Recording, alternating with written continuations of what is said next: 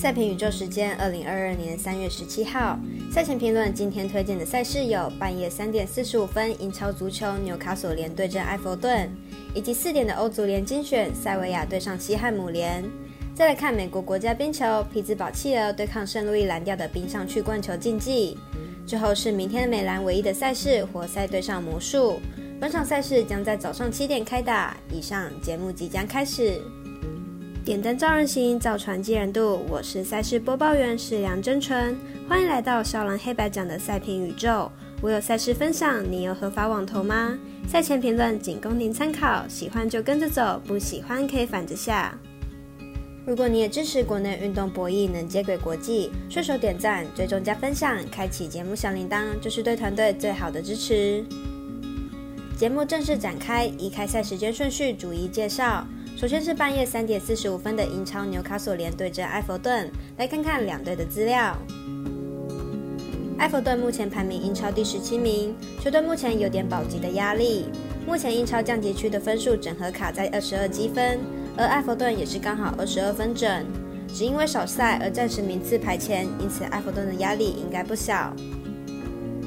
纽卡索联目前位处英超中游，球队战役绝对没有埃弗顿来得高，而且纽卡索人的客战能力有限，球队十四场客场比赛只胜了三场而已。看好本场比赛埃弗顿取胜没有问题，预测正比一比二、零比二。接下来看欧足联相关赛事，虽然有多场比赛，但选择半夜四点的塞维亚对上西汉姆联来进行介绍，来看看两队的近况如何。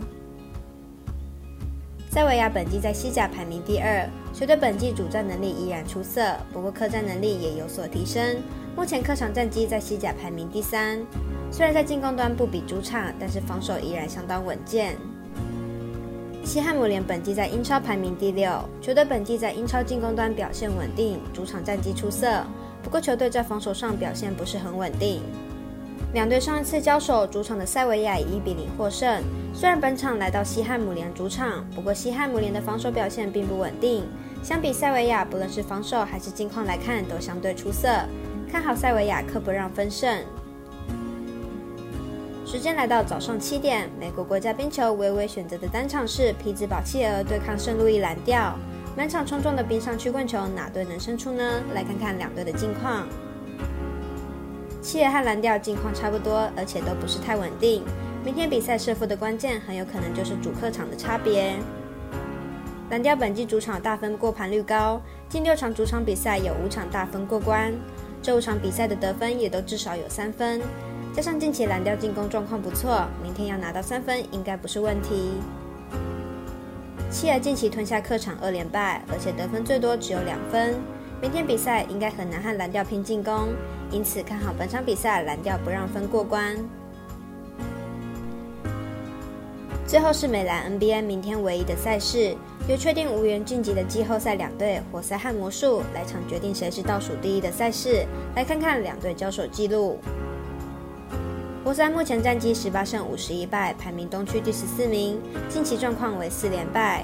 前面几场比赛其实输的都不多，状况其实不太差，但就是缺少赢球的契机，与团队气氛有极大的关联。魔术目前战绩十八胜五十二败，排名东区第十五名，近况为二连败。上一场对上篮网被打爆，以一百零八比一百五十输球，在狂输四十二分的状况下，防守的问题被展露无遗，状况并不好。两队将进行本季的第四度交手，前三场由活塞拿到二胜一败的成绩。以两队的近况来看，守不住对手的魔术状况较差，看好本场比赛由活塞客让三点五分获胜。以上为今日赛评宇宙的预测内容。想查看全部推荐讯息，可以登入脸书、FB、IG、观赖或来贴文串等网络媒体搜寻，希望有助于大家提高获胜的几率。也诚心邀请您申办合法的运财网络会员，详细资料每篇贴文都有连结哦。也提醒大家，投资理财都有风险，想打微微也请量力而为。我是赛事播报员适量真纯，我们下次见喽。